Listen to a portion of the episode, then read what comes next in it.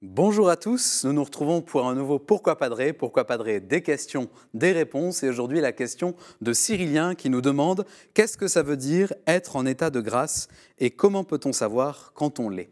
Alors bravo d'abord pour votre question Cyrilien, car elle nous emmène vers un lieu délicat de notre vie spirituelle, ce fameux état de grâce. Alors commençons par essayer de le définir.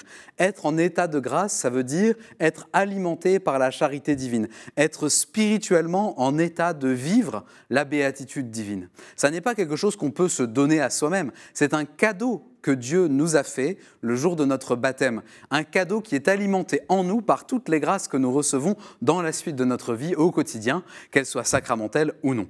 Euh, ça n'est pas non plus quelque chose qu'on peut mesurer par un ressenti, puisque Dieu est invisible et que la vie divine à laquelle il nous invite, c'est la rencontre avec lui, et lui, il est pur esprit.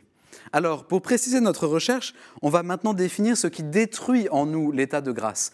Une seule chose peut détruire l'état de grâce, c'est le péché mortel. Comme son nom l'indique, ce péché tue le lien que nous avons avec Dieu. Le péché mortel, c'est la mort de la charité divine dans l'âme du baptisé.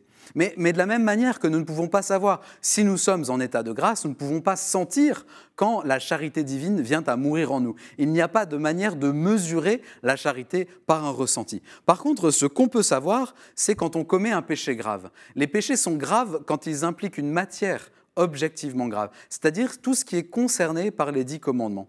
Alors, je ne peux pas savoir si le péché que j'ai commis est mortel, mais je peux savoir s'il est grave. Et donc, je peux m'en confesser, et donc je dois m'en confesser. Voilà le moment décisif. Même si nous n'avons pas accès par le ressenti à notre état de grâce, nous avons une liberté, une conscience, une mémoire. Et Dieu compte sur nous, il compte sur ce que nous sommes.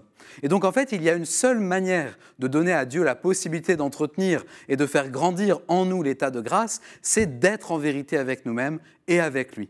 Et donc ça implique notre vie de prière et notre vie sacramentelle. Ça implique aussi que nous nous confessions régulièrement, déposer nos péchés, les péchés du quotidien, qu'ils soient graves ou moins graves. C'est seulement ainsi que nous saurons que nous sommes en état de grâce, non pas à travers un ressenti, mais à travers l'exercice concret de notre confiance en Dieu. Cyrilien, vous l'avez bien compris, Dieu est le seul auteur de son œuvre et nous sommes l'œuvre de ses mains, nous sommes ses créatures bien-aimées. Mais justement, parce qu'il nous a pour nous-mêmes, Dieu nous a donné cette liberté, cette volonté, cette capacité de discernement pour que nous choisissions librement de consentir à son œuvre de grâce en nous. Alors choisissons Dieu de jour en jour et recevons sa grâce dans tous les sacrements et régulièrement dans le sacrement de la réconciliation. Merci pour cette belle question.